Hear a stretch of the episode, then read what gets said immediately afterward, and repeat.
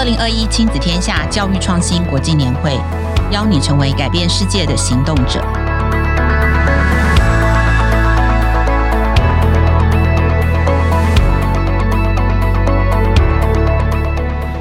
大家好，我是今天的主持人，亲子天下品牌策展部资深经理，同时也是一个一直在教育策展之路上坚持的策展人 Rita 李佳莹。欢迎来到教育创新国际年会特别专辑的第四集。在第二集中，我们有谈到二零三零年联合国永续发展目标 SDGs 在教育现场的实践案例。大家还记得我们的季娟老师以及小皮老师吗？他们通过课程设计，让孩子从日常学习当中就能主动参与 SDGs 的实践与学习。而在日常生活以及家庭教育中，我们该如何带孩子一起从小的行动开始进行永续的改变呢？我们今天的主题就要来跟听众们聊一聊，如何从生活中实践永续。未来就从现在的行动开始。你曾想过可以用减去的电力浪费来为下一代种下能够乘凉的家园吗？在台湾就有一家企业，至今已帮助一千三百家中小企业省下了六千三百万度电，减少近六千五百万公斤的碳排放，带领亲子家庭种植超过八千五百棵树。这家企业呢，就是 Domi。绿燃能源，我们今天也很开心，可以邀请到 Domi 绿燃能源的创办人胡德奇 Tammy 来为我们分享，在日常生活当中如何陪伴孩子一起实践永续。接下来呢，我们就请 Tammy 来跟听众们打声招呼，也介绍一下绿燃是一家什么样的企业吧。Hello Tammy，Hello Rita，Hello 各位听众朋友，大家好，我是 Domi 绿燃的创始园丁 Tammy。其实灯米就是透过协助一般企业跟家庭节能跟减碳来采取气候行动 SDG 十三的一个社会企业。哇，这 个就是大家应该会觉得，就是这种就是环境类的议题哦，离自身非常的遥远，而且会认为这种国际公众事务，感觉是应该这应该是政府应该要站出来，我们应该就是要站在联合国的什么样的一个台子上面，然后来跟他说我们要来进行，就像我们大家有印象那个气候少女，对，感觉好像是要这个层级，跟具体自己的生活好像没有太大的关联。但是我们看到 Tammy 哦，就是已经是从自身的家庭开始行动，甚至用创业的方式。来规模化的进行这样子环境永续的一个推动，所以那我想问一下 Tammy，就是你在成立绿然之前，你就很关注这样的议题或行动了吗？是什么原因让你要来成立绿然呢？跟大家分享，真的是完全没有，我既没有接触过环境议题，也没有接触过社会议题，哇！所以我完全以前是一个就是在金融背景领域的从业者。那是什么样的契机让你开始这件？因为毕竟这两个好像是一个非常遥远的两个领域。对，我，因为之前在大陆工作了十一年，因为生了小孩，然后到老大、老二，那个时候真的觉得说啊，我看了这么思考了这么久，关于说污染的严重，好像真的不得不走。我已经看到身边的小朋友们都是咳嗽啊，一些问题。所以，在我老大一岁半的时候，我那时候我跟先生就觉得走吧，对，回来台湾。那回来台湾，其实我压根也没有觉得我会做环境领域。我我对我来讲，就是开始下一个历程。那那个过程，其实我们两个一直在讨论关于说做什么才对。第一个是已经三十几岁，然后在看待很多人生的价值上面，其实有一发觉到自己有一些改观，已经有发觉到，但其实完全没有所谓社会企业或环境这些，完全没有。那那个时候就接触了很多议题，包含生计啊，然后电商等等等。我觉得刚好也是，I don't know，上帝 给我一些信号。在那个期间内，其实很短的时间，我接触了很多跟环境相关的事情，包含呃，我自己觉得天哪，为什么台湾也这么脏？到底问题在哪里？我试图想要去了解，但是只是作为一个父母妈妈，对，那真的驱动我下定决心是那个有一次。我真的就是在高雄推着我小孩老二，那时候才一个多月，不到两个月，要过马路。我因为离开高雄很久，我高中就去国外。那个当下，我其实从红灯到绿灯的时候，我跟我先生一直在聊天。当一变成绿灯的时候，几十台摩托车启动冲过去的时候，那个黑烟完全是排放出来嘛。嗯、对，然后那个当下，我想说，天哪，那个烟完全对的是娃娃车的高度。哦，大人平常可能不太会有感觉了，已经太习惯了，而且高度不在那个高度，对，所以我那个当下完全 吓到，然后就是从我的娃娃车把它抱起来，然后直接奔到马路对面去。我其实当时反应不到要干嘛，我只是想要赶快救他。对，然后过去之后，我完全吓傻，然后我先生才把空的车拎过来，我们就默默的回家。那一天之后，我问了非常多我的同学，哎，这次是常见的吗？是每天都这样，还是那个路口最多车？大家觉得我好像是外星人，见怪不怪的大家。对，然后都告诉我说，买什么样的罩子把娃娃车罩住比较好，或是出门给他戴口罩等等等。我当时觉得非常不可思议，对，因为我觉得他们哪一个孩子长大不需要蓝天绿地？是 对，然后这种大自然，所以 anyway 那个时候我觉得对我的打击冲击很大，我觉得。不应该是这样啊！怎么没有人告诉我说可以从什么方向去想，或是解决问题？对，我觉得那个是一个源头。那那个之后，我们就开始跟朋友，然后周边的人一直在一直在讨论关于到底可以干嘛。那对我来讲，那个时候成立 DOMI，其实我完全不是因为已经知道要干嘛。对我来讲，我希望用商业运作的方式，试图去找出一些解决方案。那我也可以看到，那个时候也聊了非常多的。呃，中研院的专家、老师啊，朋友的教授等等，我那时候的感受就是，其实台湾完全不缺好的技术、好的产品，或是怎么样降低空污或降低对环境的伤害。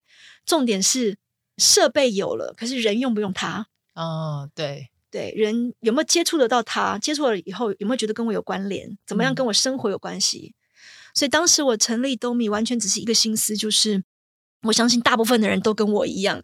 就是完全好，以前没概念，今天有概念，哇，不行，要要改变。我其实也不知道我可以干嘛，对，不知道从哪里开始，对，我完全不知道怎么下手，嗯、对，所以我当时就觉得，假设我的公司，我成立这个公司，可以协助像我这样的企业经营者，然后有一些概念，对，然后公司在运营的过程，怎么样对环境不要造成伤害，对，不要讲更好，可是不要造成伤害，对。那第二，每一个人下班回家，他有他的不同的角色，家人、儿女或亲子。等等，怎么透过那个过程让这个事情可以被 ripple？嗯，对，所以我很单纯，我就是觉得说，要改的是人的观念跟行动。的确是，而且好像是真的需要是在某一刻，然后感受到一件什么事情。Tammy 刚刚讲的，我也是非常有感。我之前在上海工作，我也是有一天，就是因为我以前从来没有觉得说什么 PM 二点五啊，什么跟我有什么关系。因为我觉得那时候在台湾，我就觉得天天 PM 二点五很高。对对。然后我有一天，我是真的有一天，的确我也是到北京，因为北京之前就是也是空污非常严重。然后尤其是沙尘暴来的时候，我有一次是真的在北京，就是我同事传给我那个照片，就是你在一栋楼，你看不到隔壁栋楼。真的。然后我突然才觉得说，哇，原来这件事情。然后而且他们跟我讲说，他们有的时候就到严重到他是要。戴类似防毒面具出门，不然是真的没有办法呼吸。但像 Tammy 这样可以，就是因为这样的感受之后，但是又返回来到自身的，不管是在就是工作上面，或者是家庭时间上面，在真正采取行动，我觉得的确也是少数。对，好，那所以这这个下一个问题，是想要帮 像我一样的人，怎么可以找出方法去做？是我，但我觉得这件事情很重要，是因为其实就像先前我有看过你的一些采访，就是从我们从 aware，然后要在。到下一步的 action 就是要行动的时候，我觉得其实这一步是难的。有人很多人做了很多 aware 的事情，但是我们要到下一步 action 的时候，我觉得这就是很难。就像你们在这七年期间，因为其实绿然做了好多事情，然后包含还做到发行我们的能源教育的绘本、儿童的教育绘本，然后也有举办亲子的派对树，推动 Power to Change 点亮无穷希望计划，然后帮助很多的，例如说，哎，能源贫户来汰换老旧的灯具等等。嗯，那所以我就特别想问，就是。在 DOMI 这几年的这些 action 里面，我想要请 Tammy 来帮我们分享一下，你有没有什么样特别就是印象深刻的案例？嗯、可能或许跟亲子家庭的实践行动更为相关的，可以跟我们分享一下你这几年的行动。嗯嗯，没问题。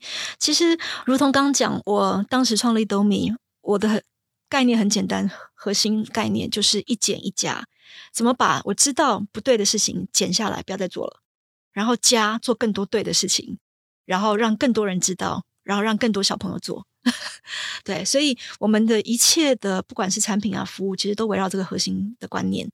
当然，我们一般来讲提供企业的这种节能啊、减碳的服务以外，刚刚提到说为什么会走入小孩是的这个领域，其实是我们一直在想，节能跟减碳绝对不是一个我拉你来我的地方听我讲你会改的，它必须是我走进你的地方去，让你不知不觉听到，嗯。你会觉得，诶，他好像跟我有关，而有所行动。那这是我一直有的一些观念，因为我觉得 Friday night，假设我邀你跟我一起去听节点讲座，你应该要把我打死，完全 就是想说没有人要理我，我要去酒吧。对，所以怎么把这个议题出现在酒吧？所以我们之前办 rooftop party，就是屋顶派对，酒啊、音乐啊、party，然后其实核心要讲的是，你应该要刷那个隔热漆啊。对，其实所以我我就是我们办了很多像类似这样的，因为我都我觉得说。他不能 是一个我把你拽来，很像在上学听课。对对对对对对，他必须是你你 Friday night 一定想去喝咖啡、去酒吧、出去玩，对，或亲子餐厅。对，那开始儿童也是因为我就在想说，哎，像我这种妈妈，我每天再怎么累，晚上还得讲故事。对，然后我当时就想去找这种故事书，我发觉很少。它有环境大的范围的，有生态，但是很少针对讲节电或是讲能源哦。那也有很深奥，像是要读 教科书，是对。那我当时很单纯，我觉得哪一个爸妈晚上不用讲故事？那假设我们在做的事情变成故事书，不是很自然吗？他孩子就听懂了，爸妈本来没有概念的也可能就听懂了。爸妈很多时候都会担心自己知道的不够，所以不敢讲。所以，我我就觉得哈，我每天都要给小孩讲故事，那我们来写一本故事书吧。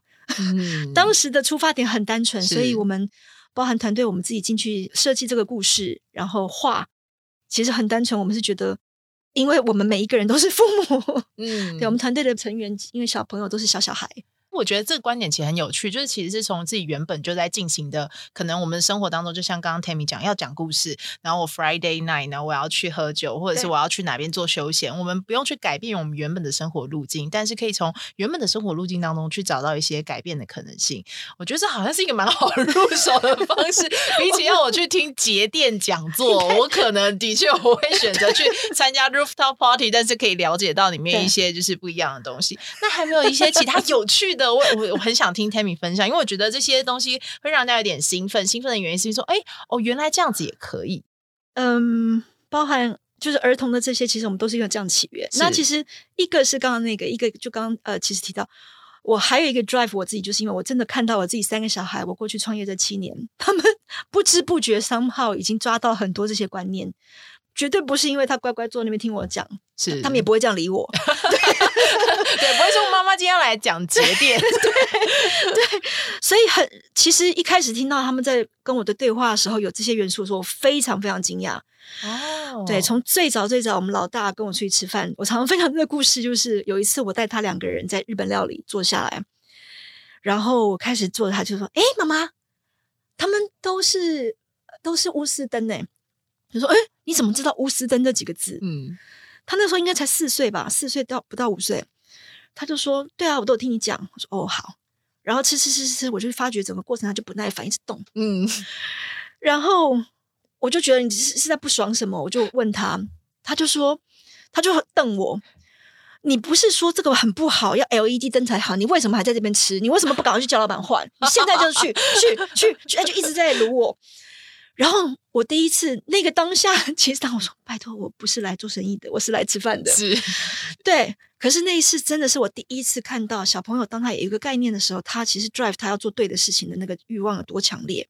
是，对。然后很多像平常在家里，他们互相提醒要关冰箱，嗯、或是想好才开，要不然冷热空气交流，哦、对，流失，然后或是。或是我们出去饭店，他们会老二会讲给老三听，什么是太阳能板，那个光、哦、太阳能光电怎么出来？其实每一个点都让我非常惊讶。嗯，假设父母有这些观念，在对话里面有小孩一定会 pick up，然后他会组织成他自己的是价值。对对，所以我们就因为这两个原因，我们就觉得好，那怎么设计到好简单，好简单，父母可以对话。哦，那这也也就是。为什么我们从儿童的绘本，然后到定时器，把它拆解成工作坊，嗯、然后到因为疫情把它全部线上化，我们一直想要就让更多小朋友可以参与到的原因。对，嗯，我觉得这真的超棒的，因为其实我我自己也是有这个很深的感觉。虽然我觉得我不是一开始就关心环境议题，但我刚好我的年代就是那个学校开始推回收、垃圾回收的时候，嗯、然后我其实我后来是长很大，我才发现，就是我的人生已经不能不回收。就是我如果你要我现在把一个垃圾就是没有分类，然后直接丢到一个地方，我是会有极大的愧疚感。嗯，对，就是我觉得这个这个好像就像 Tammy 刚刚讲的，就是这些其实就在我的日常生活当中，就是它已经不是一个知识，对啊，它可能是在妈妈 谈话的过程或者是实践的过程当中，对啊，孩子就会学习到这件事情。真的，的确是，这也是为什么我相信这也是为什么，就是现在像我们刚刚提到。原本 Domi 这边在做的这么多的一些行动，其实就为了让这件事情可以在孩子的生活当中自然而然的发生。OK，那在这里面呢，呃，我想要问 Tammy，在这样子的一个七年的创业跟推广的过程当中，你有没有遇过什么样的困难或挑战？可以跟我们分享一下吗？其实很多啊，包含从企业端，大家可能都听过节能减碳，是的，对，节能也对自己好省钱。真的到那一步要做的时候，其实都是会考虑很久很久的。因为它不是你现在最迫切的，所以对一般的企业经营者来讲，哦、之前讲节能，现在马上都面临到这些碳关税的问题。是是是，大家有没有真的意识到？然后这个危机已经来临，对，然后到行动。其实这个当然这这一两年已经明显有好转很多。对，我觉得这个是一个趋势吧，也好，或是说真的。需要整体的社会的共同教育才有办法驱动，所以这个是先行者的辛苦。虽然大家会讲说节能好像没有人不知道，但真的在推动的过程，它大家会觉得节能就是设备是，但是设备它绝对不是唯一，它只是占其中一半，更重要是背后的人。为什么我们做很多的企业的内训跟工作坊，我们叫节电领导力工作坊，或是节能领导力？呃，或减碳领导力，重点都不是关于我去教你怎么节电的招，因为那个很多人在教。对，可是重点是作为企业一份子，大家常常会想的是，我干嘛要帮公司省钱？对，这是来公司吹冷气。对，这是来公司吹冷气的，我灯一定要开着，到处都亮最好。对，那这是一个。然后第二个就是公司常常做这些事情，以往的思考，它会被局限在它就是设备部门。或是或是管理、行政、行政部门，而这些事情对他们来讲就是做完，而没有一个第一，他会跟全公司的人无关，嗯，大家也不会知道公司干嘛了。今天全换 LED 灯，大家都可能都不会知道。对，那第二是以往这是一个 tick box 干完的事情，嗯，可是它其实是一个很重要对内沟通跟对外沟通，嗯，所以我们在做的事情其实是把这个事情的 awareness 拉高。你知道吗？你公司做了什么？那为什么你需要在乎？你可能觉得你不是管理部门或是行政部门，但作为采购，知道这个对你的帮助在哪里？怎么透过你去影响你要互动的那个公司，你要买东西的人？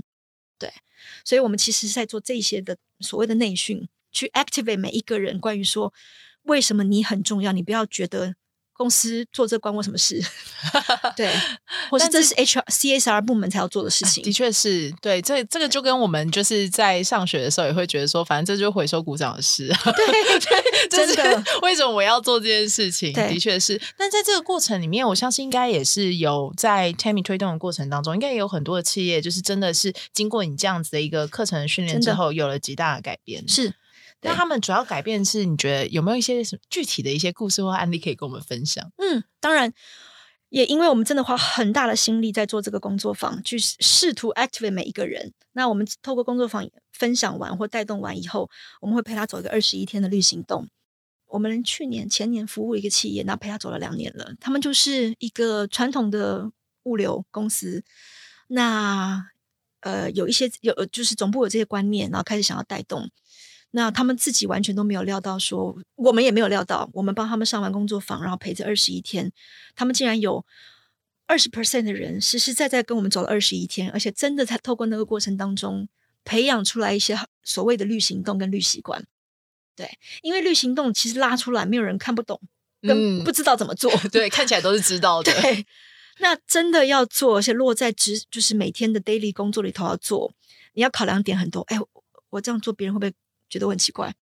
我举一个例子，之前有一个妈妈，她说她连喝热的饮料都要用吸管，塑胶吸管。她完全，所以她当时我们让他们 commit 一个行动的时候，她选了那个吸管。她想说，我来挑战挑战一个最难的，因为我觉得无所谓，做不到就做不到。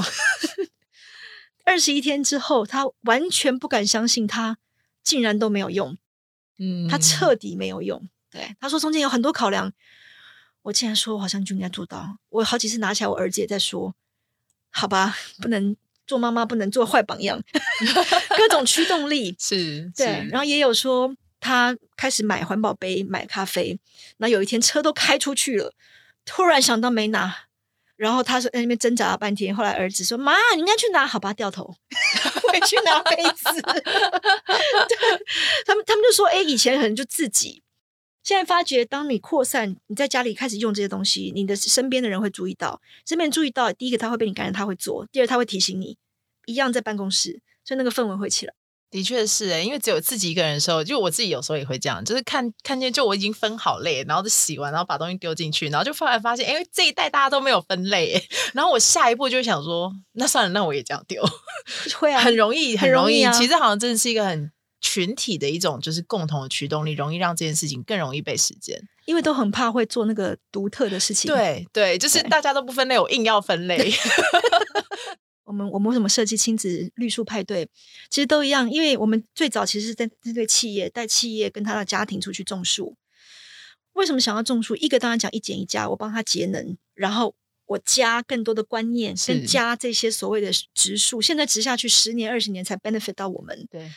那后来就看到说，哎，大部分的人都会觉得，真的走到户外，走到环境，当你要去捡垃圾、去翻那些土才能种的时候，他才会想说，原来很多东西都不是那么理所当然。然后为什么下一个抗，就是我们讲有意识的消费行为，他可能只是跟我们买一个灯，或者是他可能跟我们做什么呃空调的 consult。那哎，为什么跟环境有关？到底能源？跟碳、跟环境、跟生态整个关联，对，所以其实我们对我们来讲，其实是透过到到户外带他们去动手去接触，大家才会有自己建立起来自己的感受跟经验。嗯的确去维护，对，是因为真的看到那个土壤跟那棵树种下去的那个最终的那个东西，然后才会回到就是为什么我们要去做节能减碳的这件事情。对啊，对啊，因为光有的时候种下去本身不困难，嗯，一个是你要整理那块地可以让它种，一个是后续要把它好好维护大。对，所以我们常常带大家去捡捡垃圾，就常常对话，为什么这个东西会在这里？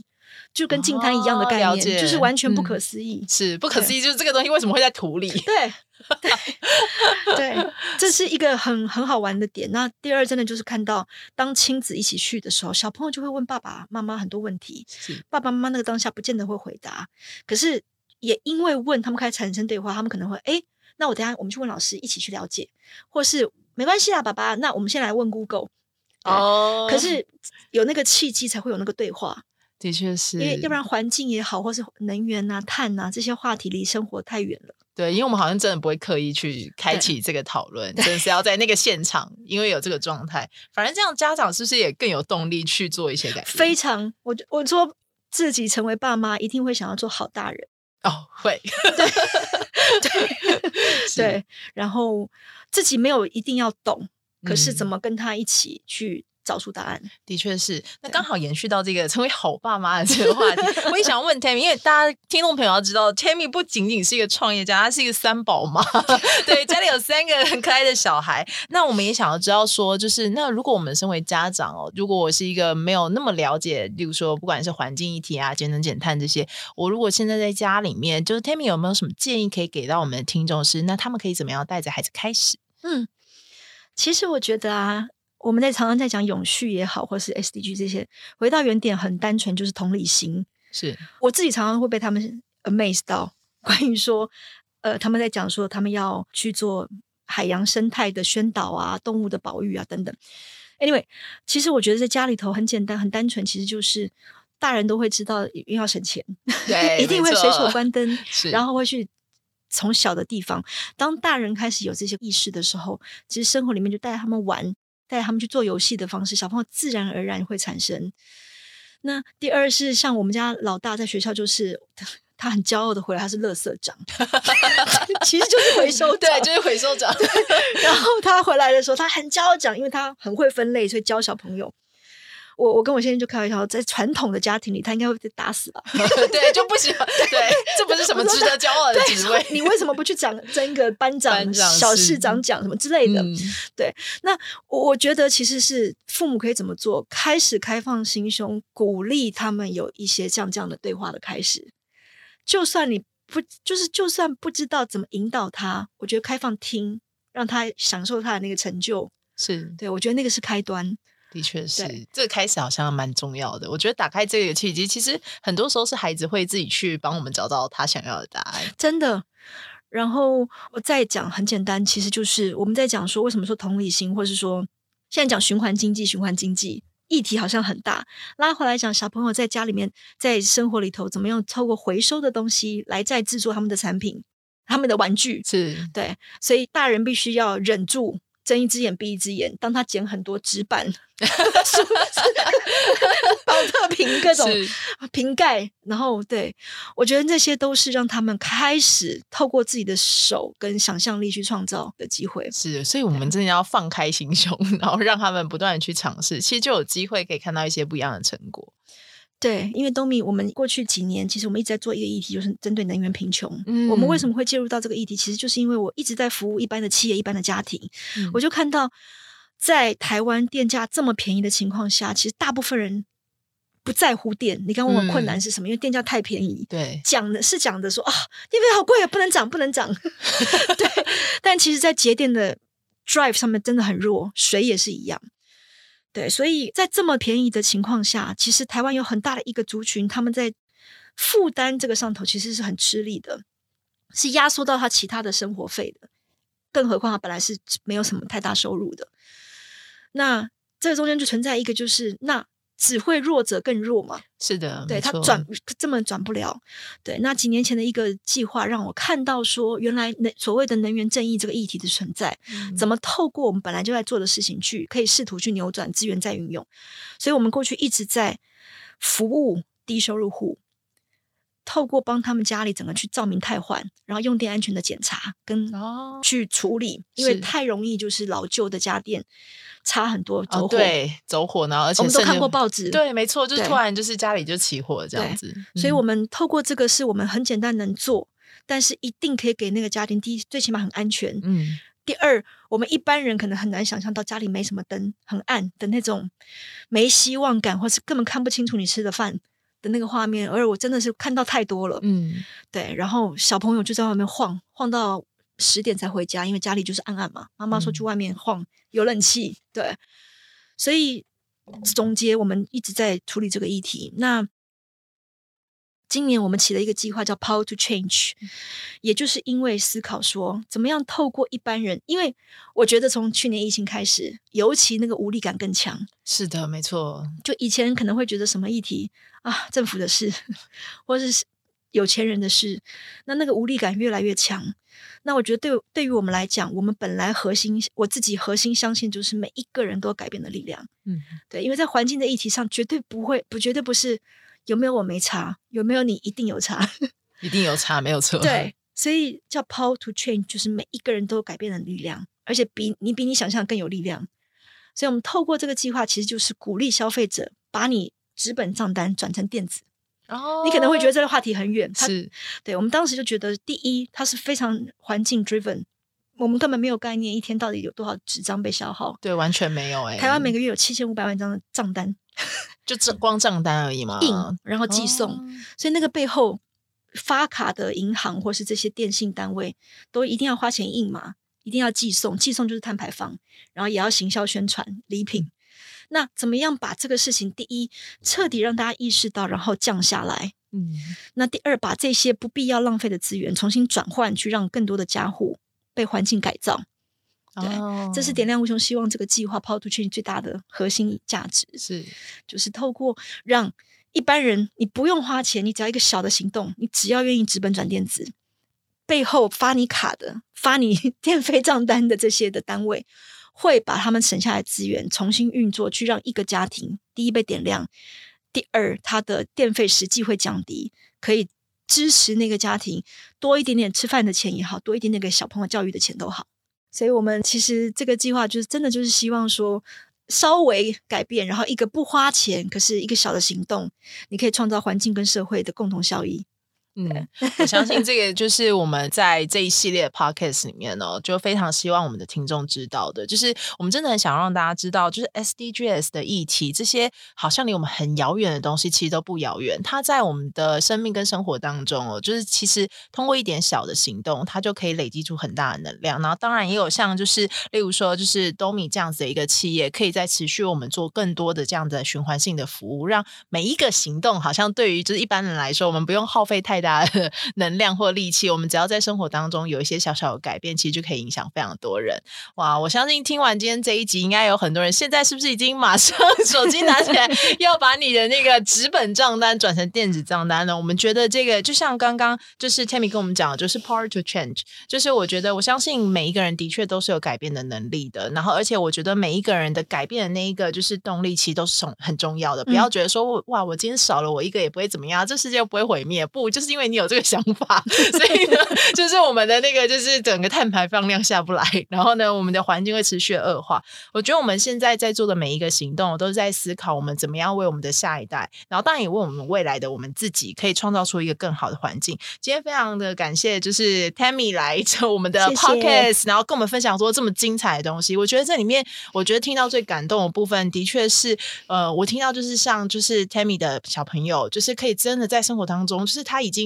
把这样的一个所谓我们以前觉得是一个知识要被传达跟学习的东西，已经彻底融在他的生活里面。然后我是会忍不住想，就是如果未来我们台湾跟全世界的孩子，每一个人在成长的过程中，他就已经是这样长大的时候，那对他们来说，节能减碳这件事情是一个不需要再被重复的。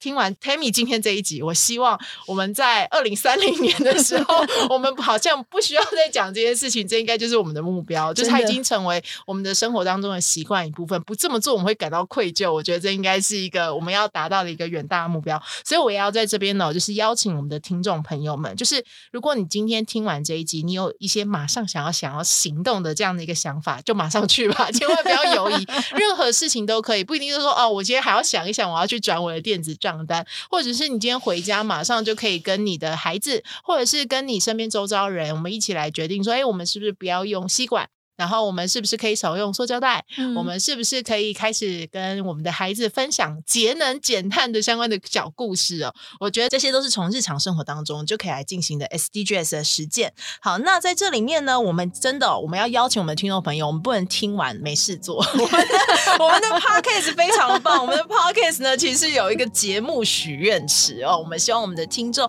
在听完今天的分享之后呢，如果你有行动，我们欢迎你在节目的许愿池当中跟我们一起。分享你的 SDGs 行动的故事，我们会在后面的节目找机会来跟其他的听众分享他们的 SDGs 的行动。亲子天下教育创新国际年会呢，将要在十一月三十到十二月五号于线上举办。我们呢也会在这次的年会里面啊，首次打造线上互动展区，提供给大家关于教育、永续以及未来能力的内容以及相关的节目。到时候呢，我们希望可以再邀请 Tammy，可以在我们的线线上策展的相关节目当中啊，来跟我们更多的来分享，呃，Domi 绿然，然后以及 Tammy 在生活当中实践的更多 SDGs 的实作案例。相信这样子的案例对各位听众朋友来说，应该都会是一个很重要的一个启发。欢迎有兴趣的听众一定要预先报名哦，你知道这里面的报名的席位非常的紧张啊。十一月三十之前，每双周二我们也会推出教育创新国际年会 Podcast 特辑，